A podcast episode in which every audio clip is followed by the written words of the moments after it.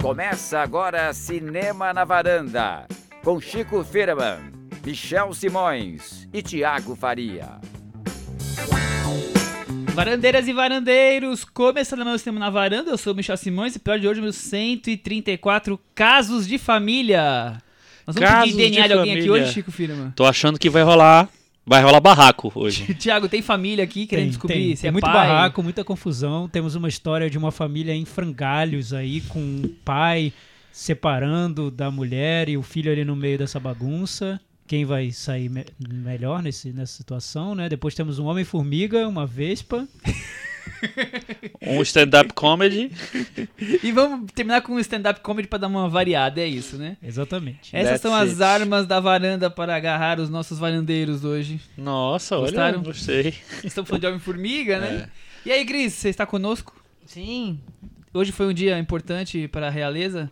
foi, teve batismo e tudo mais. Mas por que, que a Raia não foi? A dúvida sobre por que, que a rainha não foi. Ela falou que já estava já tava marcado que ela não ia, porque tinha conflito de agendas, mas aí há suspeitas de outras, outras demandas. né? Realmente, batizar o neto deve ser. Deve ter um conflito de agendas complicado, né? Isso, mas segura aí que no último Bisneto. bloco a gente Bisneto. revela por que ela não foi, né, Cris? segura aí com a Vocês estão gente. dizendo. Nas recomendações de Cris Lume vai ter o porquê que a... E ainda hoje vamos, diz- é, vamos revelar o que a gente achou da segunda cena pós-créditos de Homem-Formiga e a Vespa. Não aguardem. É, antes disso tudo, semana passada a gente lançou mais uma Cinemateca da Varanda. Cinemateca da Varanda, muito bem cantado por Chico Firman. E estamos aqui gravando na segunda noite com o resultado final. E o filme escolhido que vamos debater aí ainda este mês é O Enigma de Outro Mundo, de John Carpenter. The Opa. Thing. Tivemos uma virada no- nos últimos dois dias aí na eleição e o filme The Thing ganhou, então aguardem que em- ainda em julho vamos debater esse filme. É ritmo de- Filmaço. Ritmo de inverno mesmo, né? Tem tudo a ver. Nossa, né? tem tudo a ver com o dia de hoje, inclusive, né? Tá gelado aqui em São Paulo. E aí né? a gente vai revelar quem escolheu esse filme, Boa, Thiago. né? Boa. Exatamente. Vamos aguardar pra, pra na- revelar quem que fez essa escolha. E quem aparece na última cena de Homem-Formiga e a Vespa. Essa última cena eu já não lembro. ah, do, do Homem-Formiga.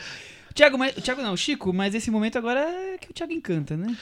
Cantinho do ouvinte. Com o Thiago Faria. Cantinho do ouvinte, vocês sabem como funciona. Só deixar comentários lá no cinemanavaranda.com. Na semana passada a gente falou sobre filmes, era diretores de animação que tentaram fazer filmes de live action por causa A dos conversa, incríveis. a conversa vi- virou pra esse lado, A é. conversa foi por esse lado. Não lembramos de outros exemplos. E aí, o nosso ouvinte Guilherme Piazza lhe trouxe várias informações para agregar a nossa discussão. Obrigado, Guilherme. Sobre diretores de animação que migraram para o live action, acho que um caso recente que se destaca é o da dupla Phil Lord e Chris Miller, que começaram na animação com Tá Chovendo Hambúrguer e Uma Aventura Lego e intercalaram com trabalhos em live, live action, Anjos da Lei 1 e 2. E a demissão do, do, do solo. Star Wars.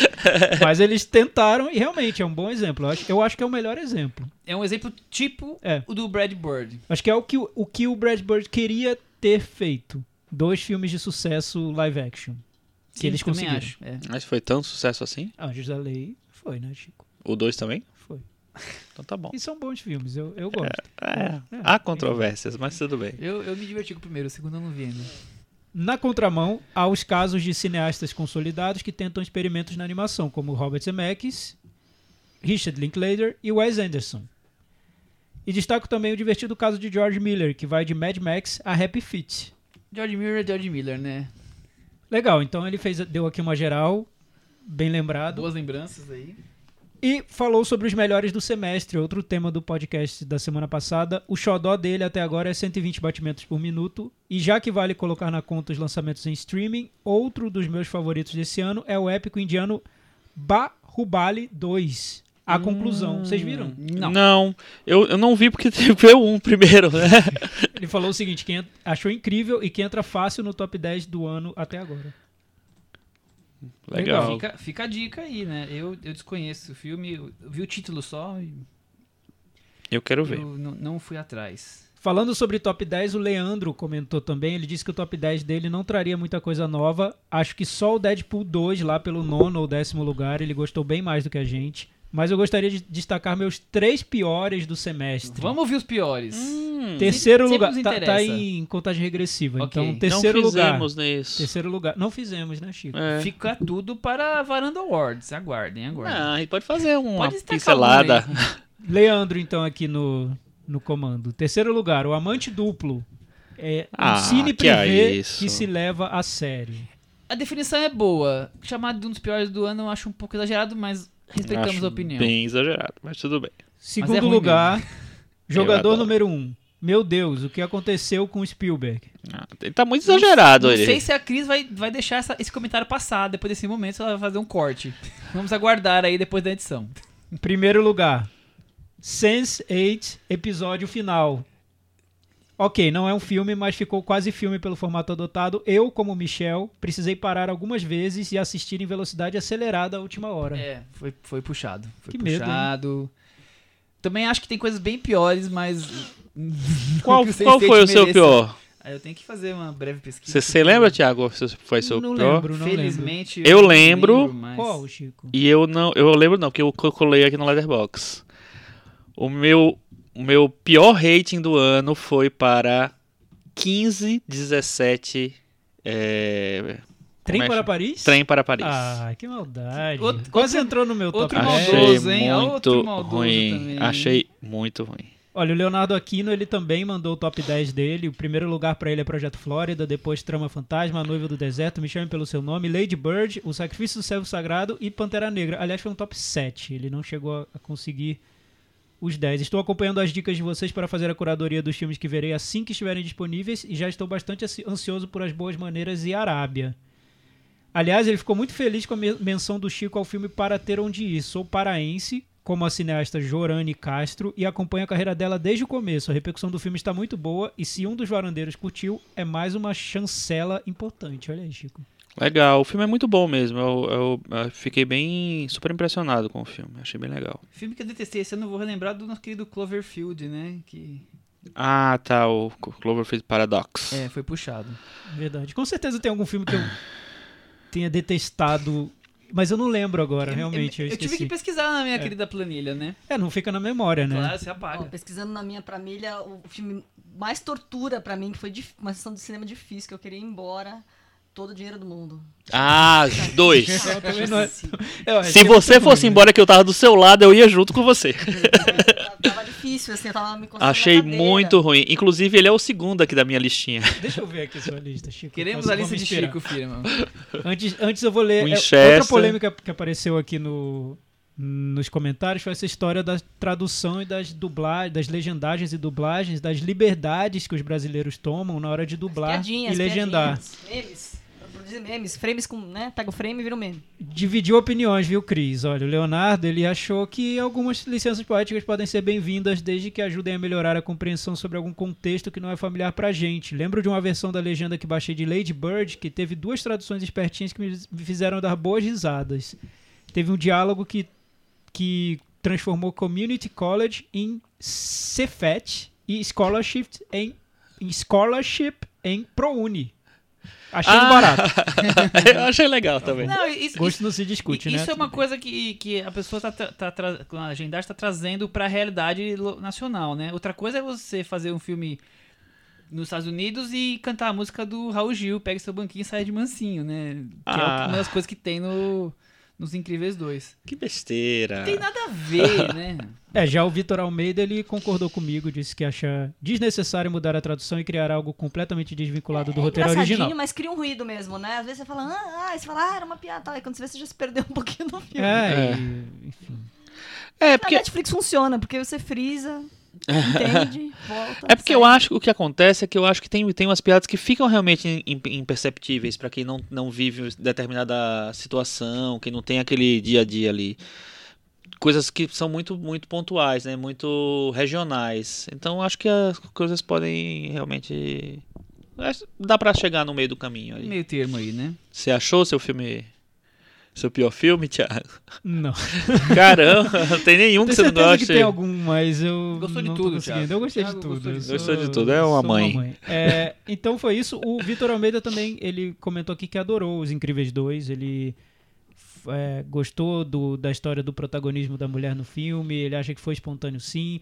Terminei o filme pensando nos pais que têm filhas pequenas. Deve ser uma ex- experiência incrível. Então tivemos aí uma divisão de opiniões. E é esse o Cantinho, do Cantinho Ouvinte. do ouvinte. Comentem lá no nosso blog, cinemanavaranda.com. Hoje a gente vai falar sobre Custódia, que eu Seu sei que filme- é um sua dos nota mais baixa esse ano, Thiago, é baseado em fatos reais. Sim, nossa, pronto. Ah, Na- Tem nada, que o, quê? nada que o Excel É, não resolva, é, não tá resolva. Baseado em fatos reais de Roman Polanski, sem dúvida. Um filme que eu detestei recente. Odiei ter visto. Até me deixou um pouco traumatizado. Fiquei umas três semanas sem ir ao cinema. Achei deplorável, deplorável, eu deplorável. achei bem ruim também. péssimo.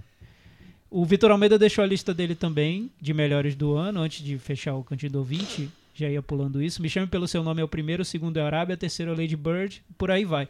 O Carlos Lira, ele tinha deixado na semana passada e o Custódia foi o segundo lugar na lista dele de melhores do ano. A gente vai falar Vai falar sobre o filme agora, agora. sobre o filme.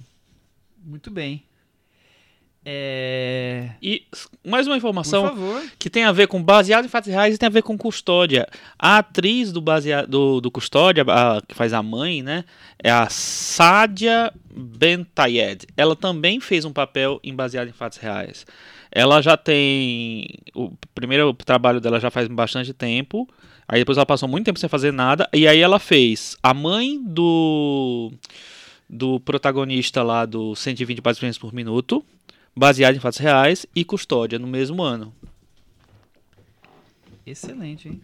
Já, então, minha nota mais baixa foi baseada em fatos reais. Foi. A segunda mais baixa você tem aí? Tenho. Porque a minha memória tá toda aí. Não tá na minha cabeça a mais, sua tá memória aí. foi eliminada e a gente tá usando a planilha. Na verdade, isso aqui é um protótipo para uma, uma inteligência artificial que Na tá verdade, eu vindo não aí. vi esses filmes. Eles estão aí, você tá implantando essas falsas memórias na minha cabeça agora. Qual foi o segundo? Que, que filme seria isso? Esse tipo de, de implantação? Segundo de pior, qual foi? memórias? O segundo pior foi. Ver. Silêncio. Liga da Justiça desse ano? Não, Liga da Justiça não é. desse ano. É do ano passado? Não, é do ano passado. É do ano passado. É. Então. É. Eutônia e o processo.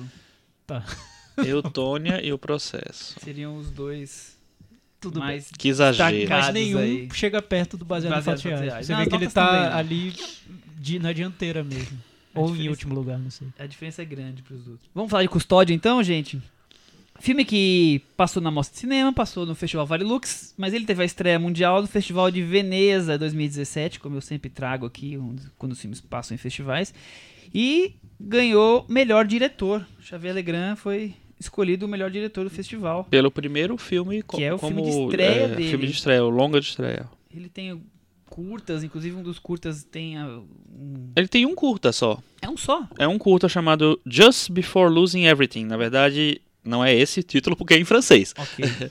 Mas eu, como bom né, adaptador para a nossa língua, o inglês, eu resolvi traduzir. É, e esse, esse curta foi indicado ao Oscar. Foi ligado ao Oscar É. e tem a ver com o tema, né? Do, do Custódia. É, eu acho que é com a mesma atriz. Talvez. Vamos pra, pra sinopse pra É isso. começar? Ele Thiago, era, ele era ator, aliás, né? Eu vi que ele participou do Amante Constante do Felipe Carrel como É. ator. Então Mas ele tem pouca mas tem coisa pouca como coisa, ator. Não Esse, sei. esse é o longa de estreia acho dele. que ele era brother do Felipe Garrel. É, amigo ali da galera francesa. É. E é muito curioso o longa de estreia ganhar o prêmio de direção no Festival de Veneza, Veneza. né? É incrível que Não ele é qualquer conseguiu com esse coisa, filme. né? O E- filme tem, em português e inglês é custódia, simplesmente. Em francês é juste la garde, é um termo que significa custódia, mas também significa uma A- série de outras coisas. É, quer dizer a- sobre a guarda, né? De ter a guarda, assim. É, mas eu li- vi uma entrevista com ele que ele fala que significa também a a luva que você usa para se proteger quando você usa uma espada. É uma expressão que também significa vou te perturbar até o fim. E também é uma expressão de uso quando se fala em sexo da dominação do homem, dominação masculina no ato sexual. Então tem vários significados Significados, o é título do filme. Só que o Vou Te Perdoar até o fim faz Eu tanto vou te perturbar sentido. até o fim. É, É. É a explicação. Vem a calhar. Melhor explicação possível para o filme. Né? Temos sinopse, Michel? Temos sinopse. Após um divórcio complicado envolvendo violência doméstica, violência doméstica o ex-casal É, aí é a minha parte? É a sua parte. Denis Menochet e Lea Drucker. Agora, briga na justiça pela custódia exclusiva ou compartilhada do filho mais novo. Thomas Glória. Por mais que o garoto deixe claro os motivos de não querer ficar com o pai, Thiago Faria. Pois é, né? Thomas? Dioria, Ele desculpa. Deixa bastante claro Thomas ali. Dioria. E aí, Thiago, um marido violento pode ser um bom pai? Não. é, é engraçado quando me contaram a sinopse do filme, falaram: "Ah, é um filme sobre um menino que de 11 anos que não filho de pais separados, não quer ficar com o pai de jeito nenhum e o pai consegue a guarda compartilhada, então ele é obrigado a ficar alguns dias com o pai. Aí eu respondi: "É um filme de terror". Porque isso pra mim E você simplesmente não já sabia- significa É. um filme de terror. E você não sabia que é realmente o filme de terror. Exatamente. Porque é, é um tema, pra mim, muito interessante. Eu sou filho de- pais separados. No meu caso, foi. Eu posso falar sobre isso tranquilamente, porque foi exemplar a maneira como eles me criaram. É, o processo de separação foi super tranquilo, na- da, do- da melhor maneira. Você tinha a idade Eu parecida tinha com o mais ou menos, eu tinha 9 anos, então dos 9 aos 11, 12, eu vivi essa realidade de ficar fins de semana alternados entre pai e mãe. Um dia na semana eu ia pra casa do meu pai. Enfim, era super tranquilo. Eles um não falava mal do outro, que é uma coisa super comum que acontece em processo Falar de mal é super separação. comum. É, não não acontecia isso. Só que esse simples processo, esse ritual de você ter que ir um tempo na casa do pai e ficar um tempo na casa da mãe, para um garoto da minha idade, era terrível. Porque alguns fins de semana eu queria ficar em casa, eu queria brincar com meus amigos, eu queria ir à festa de aniversário e eu tinha que cumprir aquele calendário da separação. Então, meus pais foram exemplares, só que o processo em si de separação já tem um quê de filme de terror para qualquer criança, eu acho. Mesmo perfeito já é problemático, é, É, isso. Não, não tem como resolver, eu acredito, porque a criança quer a liberdade dela, né? Quer escolher o que fazer no tempo livre. Imagina, você passa a semana inteira estudando e tendo vários compromissos, no fim de semana você não pode escolher o que você quer fazer. O lazer, né? Você é obrigado a ir para casa do seu pai, sim. ou, naquele, ou outro fim de semana você é obrigado a ficar com a sua mãe, enfim, é, é um processo complicado. Então eu acho um tema muito interessante. Quando eu fiquei sabendo que era um filme sobre isso, já me interessou de imediato. De bate pronto, né? Uhum. É, acho que somos só o, Thiago tem essa experiência. né? Meus pais são separados, mas eu já tava na faculdade, então. É, os meus não, ficaram juntos até, o- até o, quando meu pai morreu. É, mas eu, eu- é um filme que eu acho que ele podia cair muito fácil em várias armadilhas, né?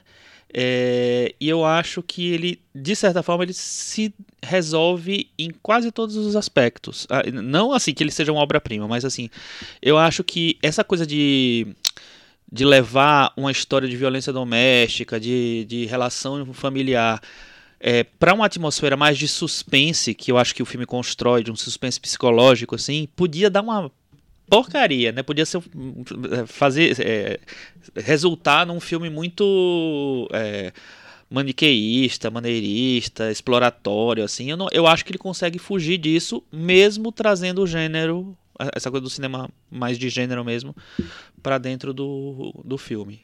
E eu acho que ele faz isso desde a primeira cena, né? A primeira cena eu já achei extremamente claustrofóbica quando é- tem a, a primeira cena um juiz, advogados e a discussão e aquela coisa do aquele plano contra plano, advogado, juiz, aquela câmera plano fechado e aquele discurso, a carta do menino lendo o, incô- o incômodo dele de, de não querer ficar com o pai, né?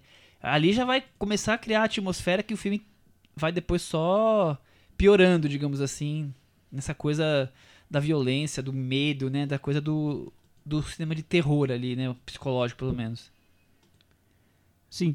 É, eu- eu acho a opção do filme boa, corajosa, de ter de começar a trama, ele passa quase uns 15 minutos ali num fórum com a mãe, o pai, a mãe de um lado, o pai do outro, os advogados, a juíza e cada um lendo o argumento de, de, Defesa. de, uma das, de cada uma das partes. Então o espectador fica ali meio que sentado do lado da juíza, ouvindo os argumentos de cada um deles e tentando tirar uma conclusão a partir daqueles discursos, né? Eu acho isso, achei uma boa ideia ter começado o filme daí, porque realmente é difícil nesses casos você decidir sobre quem tem o direito a, a ficar com a criança, a visitar, a ver a criança, passar mais tempo com, e- com ela.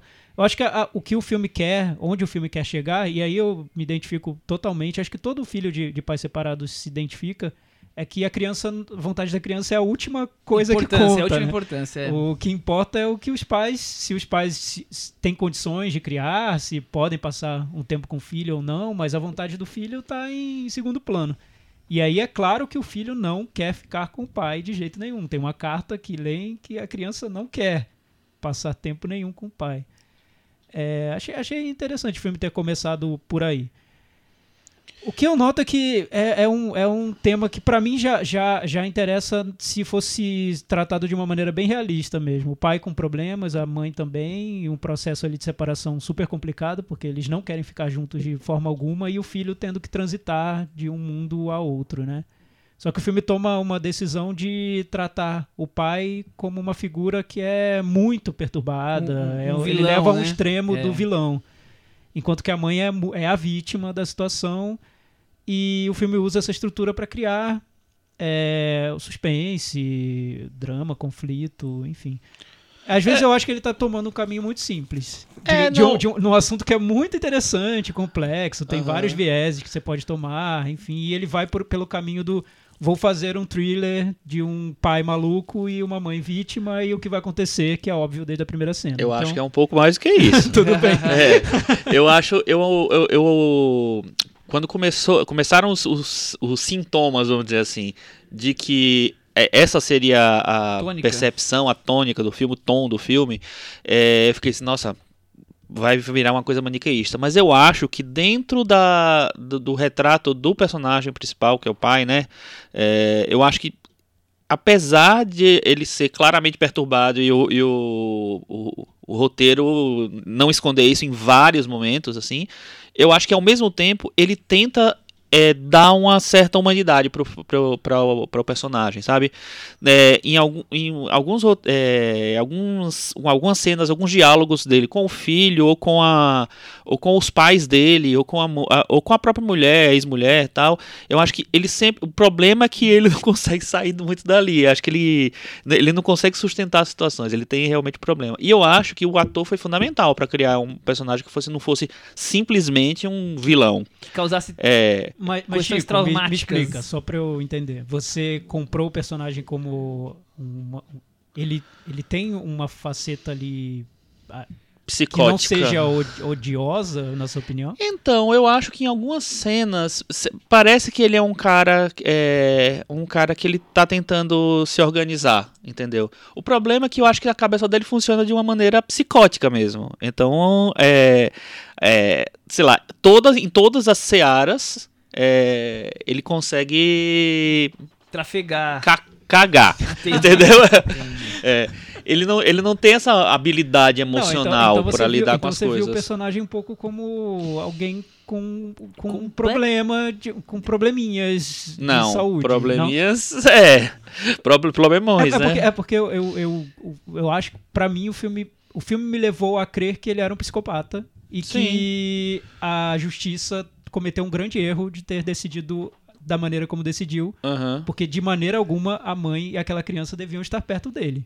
Uhum. A justiça cometeu um erro e a criança e a mãe estão tendo que pagar por isso. Principalmente a criança, que é obrigada a ficar É, indo mas na cê- casa do, do pai toda hora. Mas você não acha que, que é uma coisa que é meio difícil de determinar Ah, de verdade? total. Por exemplo, aquela primeira cena, que é a cena em que ele, ele tá um, super controlado, Sim, ele tá sim. dentro de um ambiente ali e tal, mesmo com as intervenções da juíza que são de vez em quando são meio violentas até em relação a ele, é, o negócio fica meio equilibrado, assim, você sai dali achando assim, meu Deus, vamos, lá, vamos ver como é que vai, vai ser essa história.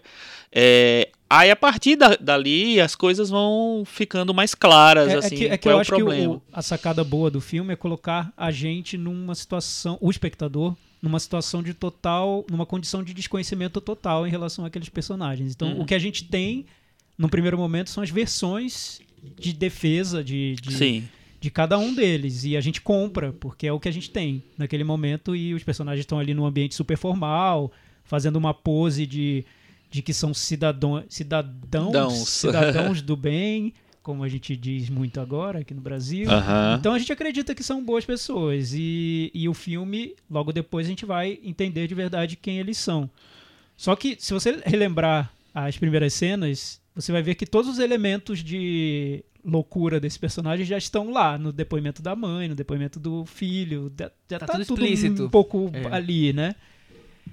É, e aí eu acho que o filme é um tema que eu, me interessa muito porque essa relação pai, filho, mãe, filha, a, a- mãe e filho, a sociedade entende como se é, todo pai tivesse condição de criar por ser pai e toda mãe tem- tivesse condição de criar por ser mãe, mas muitos pais e muitas mães não têm condição de condições de criar, Sim. são incapazes e as crianças sofrem muito nessas realidades Uhum. porque não é por ser mãe que você o filho tem que ser criado por você. Tá gabaritado pra Não, isso. é, né? é, é até pa- parece um absurdo. Eu, eu digo isso e parece que eu tô dizendo uma coisa Você errada. tá né? ouvindo, você tá falando, tá eu tô achando que é um ouvindo e achando errado. Nossa, realmente a mãe não vai criar o filho? Não, mas tem mães que não, não são Não tem- capazes, Não, não, são do ramo. não podem. Como pais, e é. tem pais como esse do filme que são psicopatas e que realmente não podem criar uma criança. Então, acho que é, esse tema é bom. O, o filme eu não acho tão bom, mas o, te- o tema eu gosto. É porque eu, eu, eu achei muito. muito Acho que ele descamba no maniqueísmo mesmo, porque o pai fica muito retratado como psicopata e a mãe como eu, vítima. eu acho assim, eu tenho certeza que, que infelizmente no mundo tem vários pais Tem. tem. nesse grau de de, de é, problema psicológico, desequilíbrio, sei lá como vamos chamar isso, tenho certeza que tem. Mas eu também acho que, como cinema, ele exagera um pouco no vilanismo ao bel prazer, porque ele faz com que todas as cenas sempre terminem com o pai completamente fora de controle. Mas completamente fora de controle, né? não é uma coisinha de vez em quando outra. A coisa vai desenrolando até que uma coisa explode, né? Então eu acho que isso ele, ele não controla tão bem no filme. Por outro lado, eu acho tão interessante essa ideia de a justiça que impõe obrigações para as pessoas e as pessoas têm que lidar com essas obrigações da justiça, que é que o Thiago falou bastante no começo aí de da decisão errada e até que ponto essa decisão é errada, até que ponto dá pra consertar, não dá. E as pessoas têm que lidar com, com uma coisa absurda como a coisa surge no filme. Eu, eu acho tão que podia até explorar mais esse, esse tema, que fica lá no começo e depois você fica só com as consequências, né? Mas eu acho, eu acho todo muito bom, eu acho a interpretação de- dele, assim, fora de série. Mas eu tenho esses pequenos problemas de exagerar, achar que tá aí um pouco exagerando. Ele não consegue se equilibrar em nenhum É, momento. eu acho assim, eu acho que o filme é interessante porque o. o- É, é o que você falou, esses personagens eles existem. Ele, ele resolveu contar a história de um desses personagens, de uma dessas pessoas que são descontroladas, que são agressivas, que são, sei lá, perturbadas mesmo. É, Só que eu acho que ao mesmo tempo eu consigo enxergar em vários momentos ele tentando humanizar o personagem. Eu acho que ele tenta. Mas assim, é difícil você administrar um personagem que tem essas, essa, esses impulsos, essas, essa, essa, essa maneira de de se lidar com o mundo. É, e eu acho, enfim, que apesar do, de, de- de realmente o filme tomar um partido, ter um lado, é, pintar um vilão assim, eu acho que ele faz da maneira menos caricata possível. Cari- caricata talvez não seja a palavra, porque é, existe, talvez exista uma certa caricatura na, na, numa maneira de apresentar um, um cara que o tempo inteiro está descontrolado. É, mas eu acho que ele consegue dar um corpo ali diferente para um personagem, assim. Talvez seja uma, uma é, no, no cinema europeu, eu acho que talvez seja mais fácil de fazer isso do que no cinema americano, que tem tantos compromissos de roteiro ali que você tem que criar um vilão que é vilão o tempo inteiro, não sei. É, então eu gostei muito da, da, da construção do personagem e gostei muito da interpretação do ator. Acho ele muito bom também. E do menino também, eu acho o menino ótimo. E o menino tem umas cenas super difíceis. Aquela cena em que, em que o pai tá gritando com ele no carro. No carro, em cena que eles têm ele que tá chorar, sem, forte. meio que sem chorar também. Eu acho muito pesado, assim. Fiquei- eu revi o filme hoje.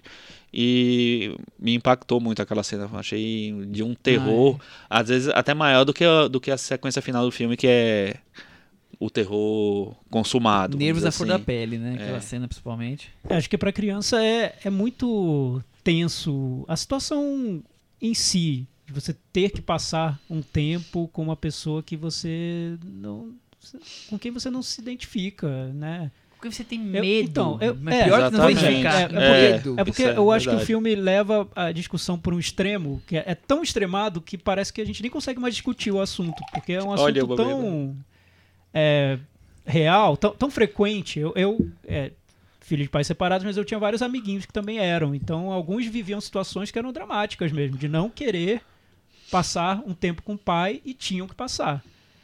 E eram situações tensas, de contar no relógio o, Minutos o pra mi- acabar. minutos para que acabe o tempo, o período em que fica que eu- seria obrigatório ficar com o pai. Enfim, acontece. Só que eu acho que quando o filme leva tudo para um extremo, ele parece que desloca isso da nossa realidade. Eu me identifiquei muito com o filme nos primeiros momentos, depois eu parei de me identificar porque eu achei tudo muito extremado e muito o clichê de um filme de um thriller psicológico, de um psicopata indo atrás de, de uma família, enfim.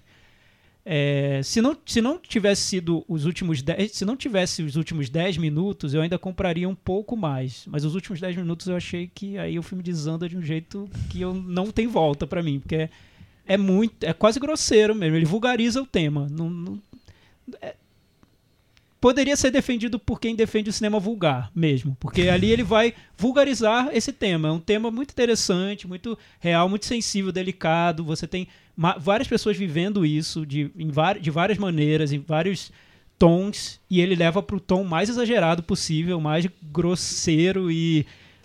Enfim, vira uma mulher solteira procura, quase. É um thriller hollywoodiano do, do- da pior espécie, eu acho. Acho que é muito ruim. Mas até lá realmente tem boas interpretações. O, o diretor ele controla muito bem todas as cenas. Tem cenas muito longas. Tem uma cena na festa que é boa porque ele vai alongando aquela tensão até você se sentir desconfortável. Né? É, é bom. Eu, eu não daria de jeito nenhum prêmio de melhor direção pra ele em nenhum festival, mas eu acho que ele mantém, ele consegue controlar essa tensão do filme. Eu, mas eu acho que é tipo, o, o caminho mais fácil do caminho mais fácil do mais fácil. Você pega a primeira cena do filme e pergunta qual seria o caminho mais fácil. É o esse que o filme vai tomar no final, porque não tem outro. Caminho mais simples que esse pra um filme desse tipo. Um pai perturbado atrás de uma família.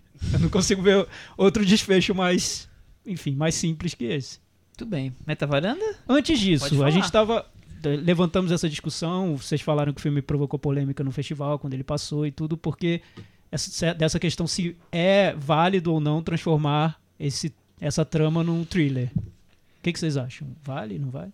Eu acho que é, que é válido, porque é, só quem vive é, momentos como esse sabe o quão, o quão horror na vida real isso acontece, né? Então eu, eu acho que é eu, eu acho interessante. Vocês, vocês falaram também de um filme esses dias, O Nó do Diabo, né? Sim. Que eu, eu também vi e tra traduzi a questão da discriminação racial e escravidão como filme de, de terror também. Eu acho legal isso de pegar coisas que são tão agressivas e transformar isso como filme de terror, eu acho que tem, que tem muito a ver, desde que você consiga criar clima, atmosfera. Terror é, é atmosfera, né? Pra eu mim o filme funcionou thriller, totalmente. Sim, sim, Né? É, sim. enfim. Pra mim o filme funcionou totalmente. Eu acho que ele mostra um terror muito próximo que a gente eu até entendo achar que tá levou levou pro extremo, mas eu acho que é uma coisa que acontece tanto hoje em dia, sabe? Sempre aconteceu na verdade, mas hoje em dia acontece tanto. Hoje mesmo eu tava vendo pra cá tem uma tem uma história que fiquei super impressionado. Um cara que foi acusado de matar a namorada, parece que ele tinha matado mesmo a namorada e a galera invadiu a delegacia pra tirar o cara, linchar o cara e queimaram o cara Nossa. vivo. Não, É. Desculpa, eu não devia estar rindo. Tô rindo mais do, do, gros- do grotesco da situação. E aí Mas eu- realmente, daria pra fazer N filmes. É. Tem um filme brasileiro da, da Tata Amaral, Um Céu de Estrelas, que é basicamente isso. É um caso de Uhum. noticiário de violência doméstica que ela transformou num filme. É. É um homem e uma mulher de É. uma casa, enfim. Então eu Chama hoje? É um Céu de Não, Estrelas. que- Não, Céu de Estrelas, é o claro, primeiro de filme Estrelas. Então eu, eu gosto do filme. Eu acho que o, esse horror é, que tá lá, ele eu comprei. Eu acho que ele é uma coisa que pode acontecer. É, enfim, é isso. Meta varanda, Chico Filho. Eu, Eu dou 7. vou dar 6, Thiago. Eu vou dar quatro. Com isso, ele ficou com 57 do Meta Varanda e tá aqui pendurado na nossa, nossa varanda. É... Vamos partir para o próximo tema? Vamos. O que, é que você achou da cena pós-créditos de Homem-Formiga e a Vespa? Cris Lume. A gente, a gente tá começando o, o filme pelo final. Ah, a gente é. Vamos lá, vamos lá, segue o jogo. É a última cena ou a, A última, né? última. A última, última. O Chico quer saber da segunda cena pós-créditos. Sem spoilers. Eu gostei. Você gostou? Eu gostei porque ela tem um significado, não posso falar porque é spoiler. Como vocês vão falar sem spoiler? Difícil, né? Quem, quem viu vai, vai Quem ter viu sua vai opinião. entender. É, exatamente. Eu, Eu- vou, eu, eu vou, eu vou, eu vou. Eu quero saber esse significado aí que eu não vi, vou não. dizer o significado pra vocês. Tem um, tem um, quase um provérbio que é assim. Quase um No provérbio. fim do mundo só restarão as baratas. Então é mais ou menos isso que significa aquela última cena. Hum, Muito entendi. bem. Eu vou resumir em uma Ah, palavra. é, no, no fim do mundo só restarão as baratas e o Keith Richards. Obrigado. Ah, Ah, verdade. peraí, corrigido, né? É, Desnecessário. Desnecessário. Só tenho isso pra dizer sobre É, eu achei um Mas pouco. a penúltima, maravilhosa, maravilhosa. Era o que as, as pessoas foram ver o filme só pra ver isso. Ah, tá bom, viu? Eu fui pra ver. eu, Caramba, tá terminando, não falamos do que viemos aqui pra ver. Aí teve a cena final. Primeira cena bacana. É, eu acho, na fim, verdade, que essa. agora, essa não, é que essa segunda cena eu acho que, na verdade, era meio que. é, Eu tinha lido já que a Marvel tava querendo acabar com essa tradição das que ela mesma construiu, das cenas pós-créditos. E que eu acho que essa cena é quase uma piada, Essa né, é a lá deixa, né? no final. Podia ser dizer assim, nossa, tá vendo? Não precisava, é ridículo, tá. Ah, então beleza. Por que não acaba logo, então? Né? Porque Ou então é- faz só uma logo, depois daquele dos primeiros créditos, precisa esperar até o final. Pois é, exatamente. Enfim, dito isso, eu Homem-Formiga. achei, eu achei bem legal. Eu gosto bastante do primeiro, acho um, um filme super divertido. Ele é, ele é um filme de gênero, é um filme de assalto, né? Eu, uma comédia eu acho que é muito boa. O Paul Rudd é um ator que eu gosto bastante como comediante.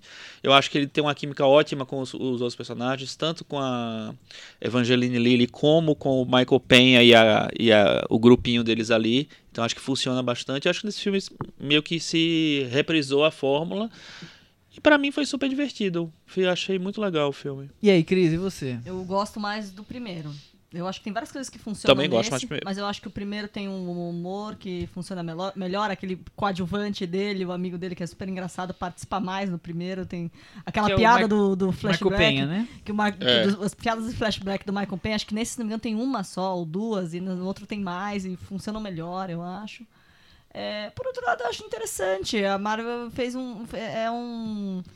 É um filme com uns atores mais quarentões, com o Michael Douglas e com a Michelle Pfeiffer. Acho, é uma tentativa aí de, de um- de chegar num, num- num filme, eu acho que é, é aquela coisa, né? Claramente é um filme que vai ser menor, vamos dizer assim, né? Fica bem claro. Tá aí pra ser menor. Tá- que está aí pra ser menor, mas não seja, acho que não chega a ser uma vergonha tipo Han Solo, assim, vai.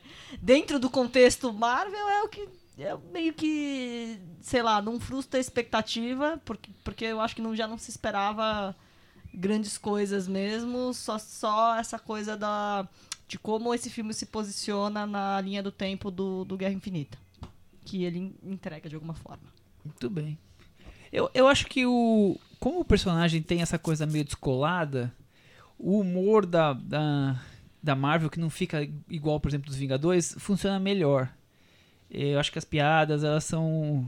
São mais palatáveis, elas se encaixam bem na- nesse personagem meio descolado, que tá ali brincando com a filha, quase um o paizão um pouco melhorado, digamos assim. o- O Paizão, o filme. O filme, exatamente. Ah, meu Deus. O paizão é um filme com Adam Sandler, o melhor filme do Adam Sandler, provavelmente, de comédia, porque o melhor filme dele é Ah, bom. é Punk Drunk Love, com certeza. É, então eu acho, que- eu acho que, o, que o humor fica num, num- num tom ali melhor. Mas eu acho que o filme chega num mo- momento, deixa a meia hora final, que ele descamba pra uma verdade que é só dele, de acontecimentos e de, de, de licenças poéticas que eu já tinha. Bicho, eu não desen- gosto do reino quântico. desenter- Não, eu acho tudo horrível. E outra coisa. é importante, Michel. Outra coisa, um mini spoiler. Aquele negócio de ficar falhando equipamento, não dá, né? Não, não dá. Não dá. Por que não Eles dá? conseguem diminuir tudo de tamanho e o, o botãozinho falha o filme inteiro. Ah, não dá. Desculpa, mas haja paciência. Michel, não já- você não já chegou coisas. aqui algumas vezes e de repente teve que resolver um problema aqui antes de começar a gravar? Sim, então, com certeza. é, acontece na vida. Mas não acontece isso em todas as semanas seguidas. Ali Ah, no filme acontece todas as semanas Acontece. seguidas. Pois bem, o Homem-Formiga e a Vespa É isso. no fim decepcionou. Ah, não achei. Pelo visto, não decepcionou tanto assim, não. É a um última filme meia hora eu bem- achei um horror. Eu É. queria ir embora. Enfim. É um filme bem Sinceramente, legal. Não sou capaz de opinar, mas foi legal ouvir a discussão como os nossos ouvintes que não viram o filme ouviram. Tudo bem, o Thiago também não. Não entendi muitas O coisas. Thiago não viu. E... Saquei que vocês não ficaram muito empolgados. É, Vou não, deixar passar não na é, Netflix. É, é, exatamente. É mais um. Não é o. sei lá. É um filme simples, é um é, filme bom, um filme simpático. ter, ele, é não é- ele tem vamos- outras vamos pretensões e tal. E quem for ver esperando aquela continuação da Guerra Infinita, aguarde o ano que vem. É, tem isso. Ele, ele, ele entrega ali uma fasquinha, uma fusguinha só. Pois é. É isso. Bom, tem mais alguma coisa pra E Chico, ele tá filme? indo bem na bilheteria? Ele, ele indo estreou em primeiro lugar no- nos Estados Unidos, mas assim, a, a bilheteria inicial é bem menor do que os outros, né? Mas é, é- é- o lançamento já era diferente mesmo, né? Ele fez 75 milhões nos Estados Unidos, é, por exemplo, os Vingadores fez 250 milhões. Só que ele foi lançado, deixa eu ver em quantas salas, bem, bem menos assim do que o... Ele é um filme coadjuvante ali. Ó, no- ele foi universo, lançado né? em 4.200 salas. Nossa, é mais que o Brasil tem de sala. Né? É, não foi tanto men tão menos não. O- Os Vingadores foram lançados em 4.500. É porque eu fico achando que alguns fãs da Marvel vão querer ver só pra tentar entender a conexão que ele faz com Vingadores, né? É como Mas se é- fosse um grande Ah, quebra-cabeça. é fácil, é tão eu, acho que, eu acho que os Eu fãs acho da, que é o- acho que os fãs da Marvel vão ver de É, qualquer jeito. De qualquer É, eu jeito. acho. Eu acho que é, o, é como ele consegue se vender. E a isso que conexão é a mínima. É, por isso que eu acho que tem esse. Como eles vendem que vai ter uma conexão mesmo que mínima, o- os, os espectadores estão lá. O Han Solo não conseguia nem isso. Ele não vai te dar uma resposta pro filme que vai seguir o- os últimos Jedi. Então, Ah, e- pra quê? Mas eu ainda acho muito estranho o que aconteceu com o Han Solo, viu, Cris? Porque fã dos- de Star Wars abandonando a saga era a última coisa É que eu verdade, esperava. né? Porque, assim, ponto pra mim foi a se grande você- decepção do ano. Se você pensa assim, sei lá. é, Os Rogue- fãs e não o É. filme. fãs. Ah, bom. É A verdade. atitude dos fãs. Verdade, Aham. porque se você pensa assim, no Rogue One era uma história ainda mais descolada. Agora o Han Solo é uma história que tem um dos personagens que estão ali da, da saga Personagem que todos principal. amam. É, Gente, então, as pessoas que- não, não. Chewbacca, gente. É por isso que não dá. Ah, vamos fazer um filme do Boba Fett. Gente, no, Han Solo não conseguiu É, levar o já pessoal viram pro que os cinema, fãs é que são bem um do- traíras, né? Então, cuidado, produtores. Já abandonaram a força. É isso. Não, gente, mas o filme, o, só nos Estados Unidos o filme fez 210 milhões. Foi a sexta maior bilheteria do ano. Tá bom, não tá ruim é, não. tem que não tá tão ruim. Não tá ruim não. Eu não sei quanto fez no Eu acho ano que foram os fãs chineses que abandonaram a Ah, pode ser, pode ser. Querem fazer uma meta-varanda? Fez 379 milhões no mundo. Tá ótimo, excelente, deixa mas é quieto. pouco, viu? É. Os grandes Eu- filmes estão fazendo mais de um bilhão. Bilhão, é. Eu daria 6,5 pra ele. Muito bem. 5,5. Eu vou dar nota 4 pra ele. E eu acho que eu tô sendo bonzinho. Com isso Que que com... é isso? Com isso ele ficou com Você deu coisa quanto tá pra dando, Vingadores? Tá dando errado aqui na minha E, tá vendo? ó? É tilt. Tá vendo que as coisas No falham, Michel? do Excel. Já foi corrigido rapidamente. 53 na metavaranda. Michel, na ele... sua escala Marvel, ele fica. em- ele é mais que Thor, menos que Thor. Melhor que Thor. Ele é bem Melhor melhor, que que Thor. Bem melhor que Thor Thor. Ragnarok. Thor seria nota Ufa. 2. Assim. Thor Ragnarok é, é legal. Eu acho o Thor... Eu também acho Ai, muito ruim. Olha, olha que piores Thor filmes, tem a assim. Kate Blanchett, mas pelo amor de Deus, hein? Diva. Muito bem. Agora a gente vai dar uma pequena inovada. Falar de um. De um, dá um hype essa semana, Thiago, tá? Um burburinho de um. Sim, a nossa stand- ideia era fazer uma recomendação, mas a gente vai falar só mais um esticadinha pouquinho. maior, Eu vi, o Michel viu também. Isso. É, essa semana se falou muito sobre esse especial que tá na Netflix, chamado Nanette.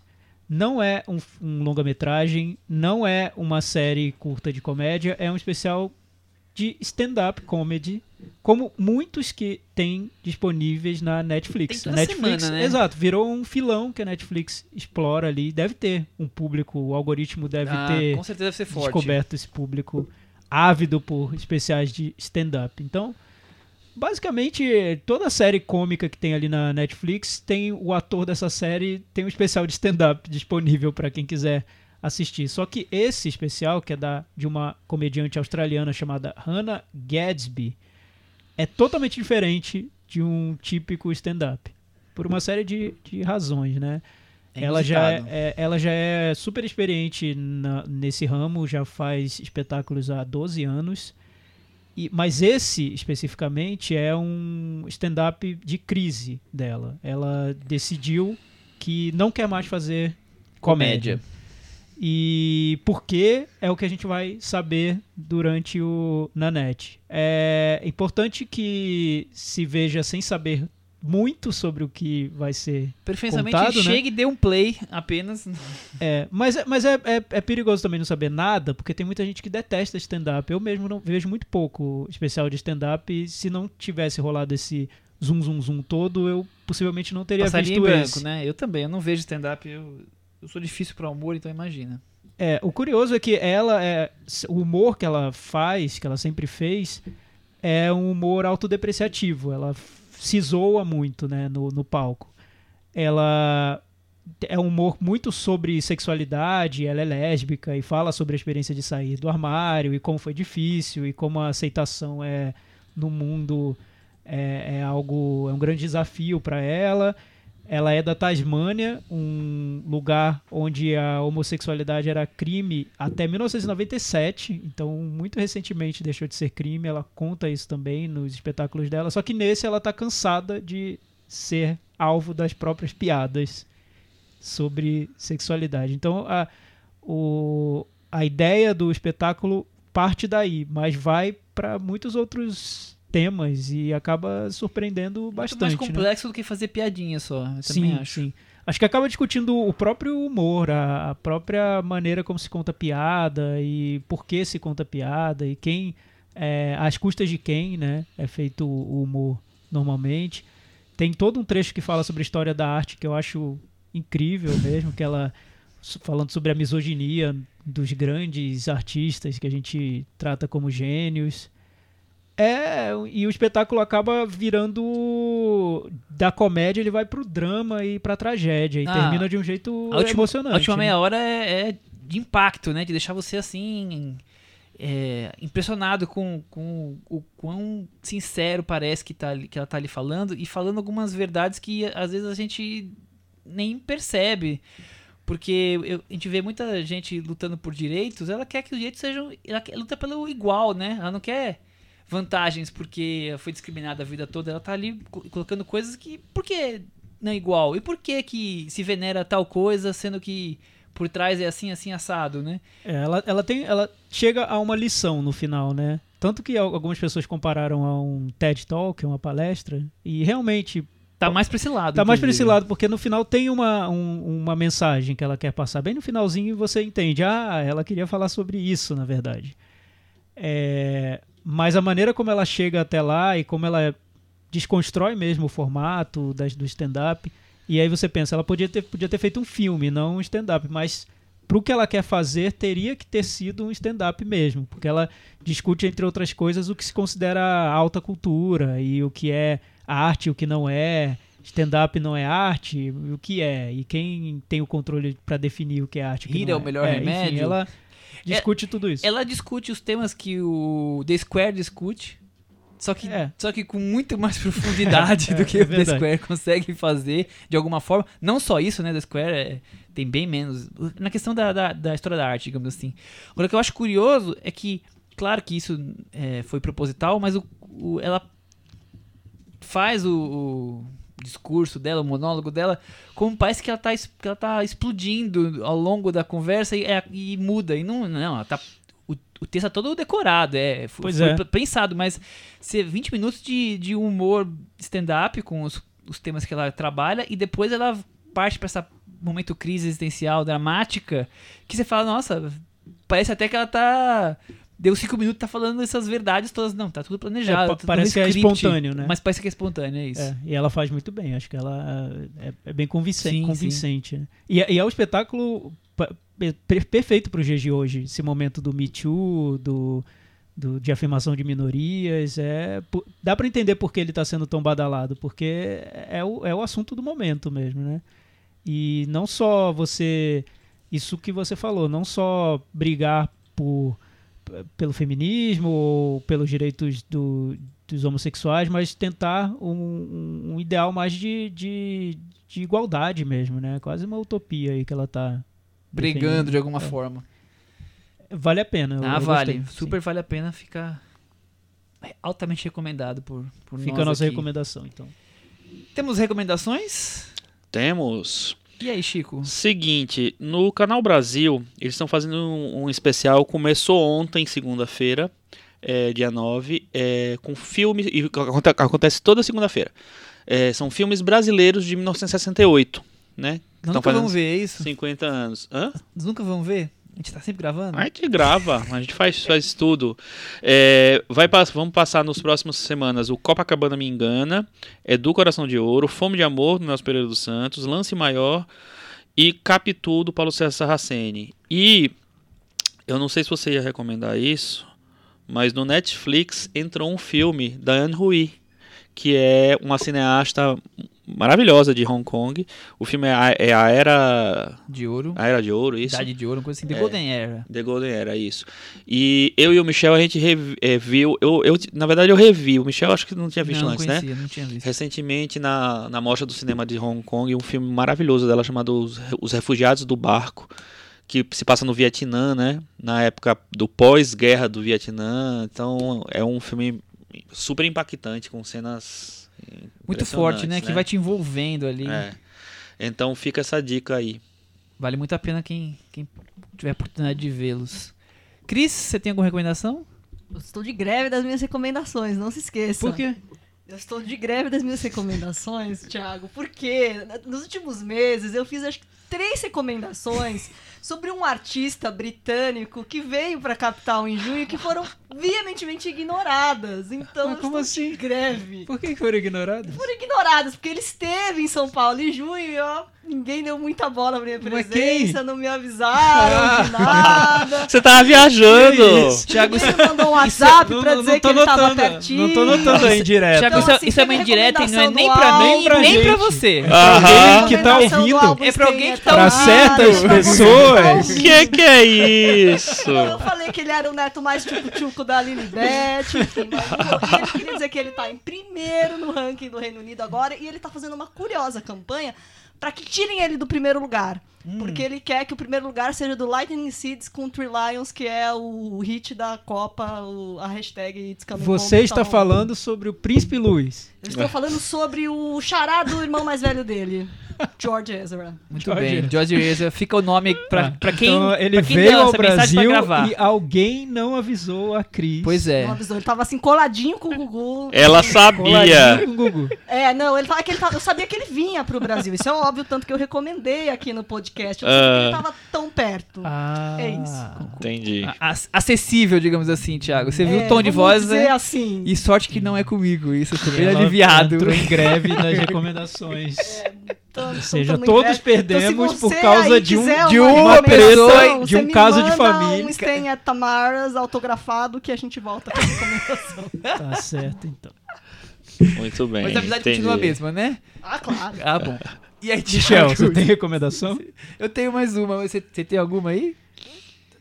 Tá, fala a sua que eu, que eu penso se eu vou Que falar. isso? Ok, enquanto você tá pensando aí, eu vou recomendar um filme que a gente acabou, por várias razões, não conseguindo discutir ele aqui, que é o Desobediência, do diretor Sebastian Lélio, que ganhou o Oscar de filme estrangeiro com Uma mulher fantástica. Uma Mulher Fantástica, exatamente. Então já esteve aqui na varanda sendo debatido.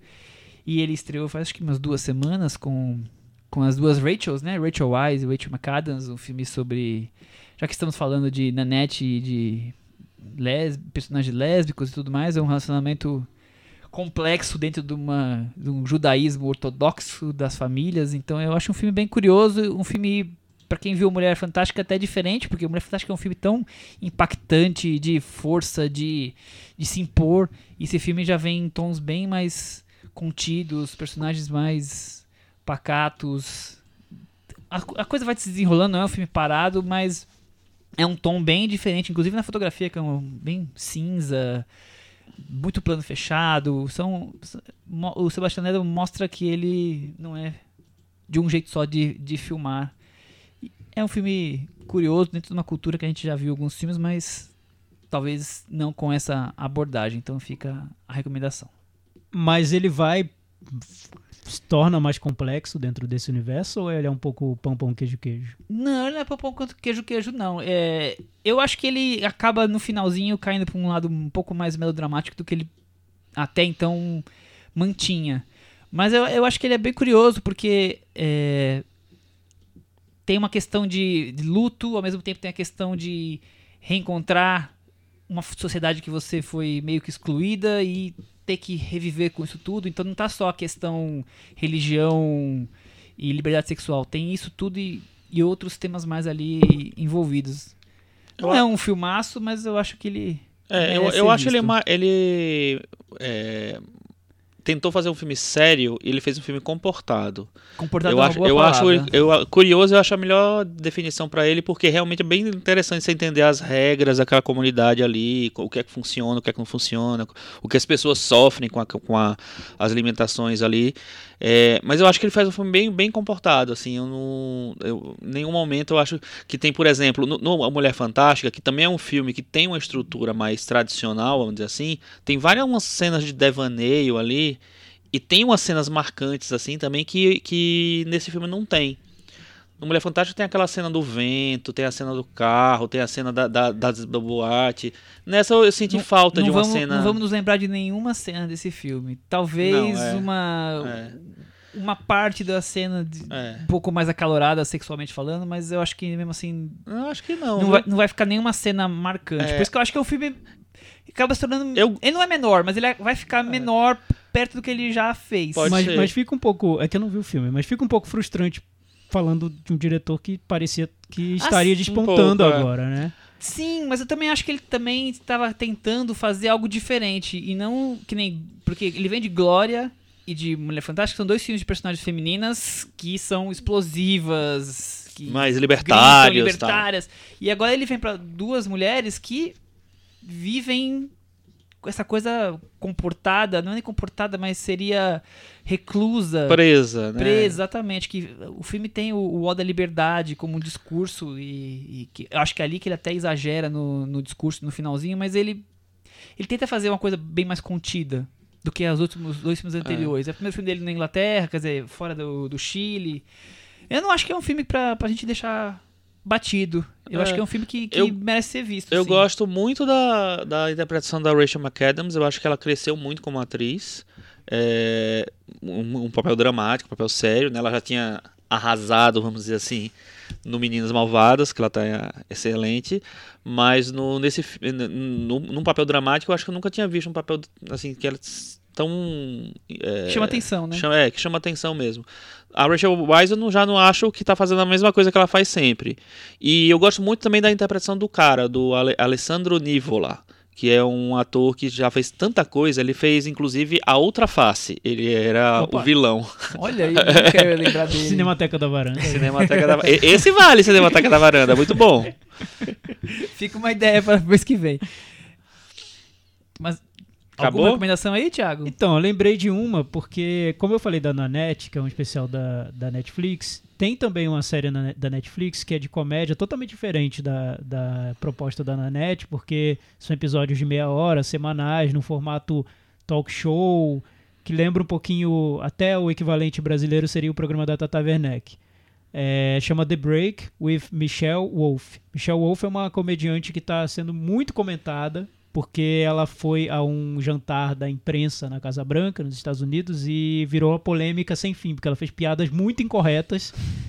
Ninguém gostou, quem tava ali não gostou, quem tava fora adorou, porque ela detonou todo mundo, enfim. E ganhou um programa na Netflix. E é um humor que é um humor tão de confronto, é, tão atual também, uma mulher fazendo e tocando em todos esses assuntos que estão em alta hoje, de um jeito agressivo mesmo, às vezes, às vezes é provoca até um certo Desconforto? desconforto mesmo, né? Mas é, é super interessante. Eu acho que é um caminho que o, o humor tá tomando, principalmente nesses canais que não precisam de, de grandes. fazer grandes concessões comerciais. No caso dela, ela até brinca com isso. Ela faz anúncios falsos e brinca com marcas, zoa com a Amazon, com. Enfim, com todo mundo, porque não precisa ter anunciante, ela tá na Netflix, ela brinca com isso. Sem limites. Então é humor realmente sem limites e tocando em todos esses assuntos do momento. Acho que é um, um, um bom, uma boa dobradinha com a na net pra, pra ver na, na Netflix. Muito bem. É, antes de encerrar, como a gente falou de um filme hoje custódia com essa questão do, do homem pai de família violento, e teve uma mini com- comoção, bem mini mesmo, de um filme brasileiro que passou quase em branco nos cinemas, Chico, Canastra Suja. Pois é, ele passou bem rápido no cinema, né? Eu, eu assisti ao filme, eu gosto de várias coisas do filme. Eu acho que ele é um filme que tem. é, ele tem uma consistência dramática muito boa, tem um elenco muito bom. é, e eu acho que ele. é, a princípio, ele seria um filme que eu não ia gostar nada, porque ele tem uns certos truques, assim, de revelar as grandes tragédias, todo mundo preso numa grande tragédia, assim, parece filmes que eu detesto, tipo Crash e Babel. Só que eu acho que ele vai para um outro lado, ele consegue administrar as coisas, ele sempre tá no limite, mas ele nunca passa para uma coisa mais é, pesada. E eu achei ótimas interpretações, é, principalmente a Adriana Esteves. E eu o Marco acho- Rica, né? É, o Marco Rica eu achei mais Eu- ou eu menos. gosto assim. Eu gosto muito do menino o Pedro Necessian, que faz o filho, que eu não, nem, conhecia direito, ele, ele é sobrinho do Stepan Necessian. E eu achei ele muito bom. A menina também é boa, a Bianca Bin, que é atriz de novelas que eu também não conhecia direito, porque eu nunca não vejo mais novela Já faz uns, ela uns fez 20 o anos. outro lado do paraíso. Ela Tá era a mocinha da novela. Essa novela eu não acompanhei, não, porque é muito ruim. Mas ela É. tava lá, ela era a Ela- mocinha. Ela tem uma volta triunfal É, que sim, foi muito exato. utilizada ontem nos memes do Lula, né? Ah, Colocaram, é. substituíram É a- que o ela foi, dela, ela passa, ela passou Ah. mais de um mês sendo humilhada e aí ela é exaltada na segunda ela volta parte com um da vestido novela. vermelho e aí botaram E a se vinga Lula de uns corpo 15 dela. personagens. É Exato. basicamente isso. Nossa, é. Nossa. Valsir é. Carrasco, né? Entendi, Ah, Não tem entendi. muita sutileza. Ah, mas assim, não tem nada a ver com isso. é um filme que passou muito pouco, Eu muito muito bem rápido no cinema. Eu acho filme, também. Eu acho curioso. Acho. Ele tem planos, é, planos sequências longos dentro da casa, É. com, com cenas que são fortes. diretor é de Caio discussões. É. Eu já tinha visto um filme dele que eu não tinha gostado muito, acho que era minutos atrás, se não me engano, passou na mostra. Mas esse filme eu acho que ele, ele consegue administrar bem. Agora, é, essa mania de tragédia me dá um- É. uma preguiça um pouco.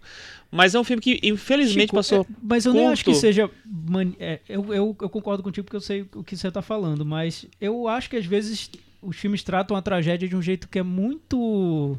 muito fácil. Sim. E talvez se não fosse assim, tra tra- tratado de um jeito tão fácil, eu levaria numa boa. Então, mas eu, Pra é, mim, é- a tragédia em si não é um problema. é o caso desse. Eu, eu, assim, ele, em determinado momento você fica, "No- nossa, mas todo mundo tem uma mega tragédia e todas elas se conversam, não é possível, um pouco, sabe? é.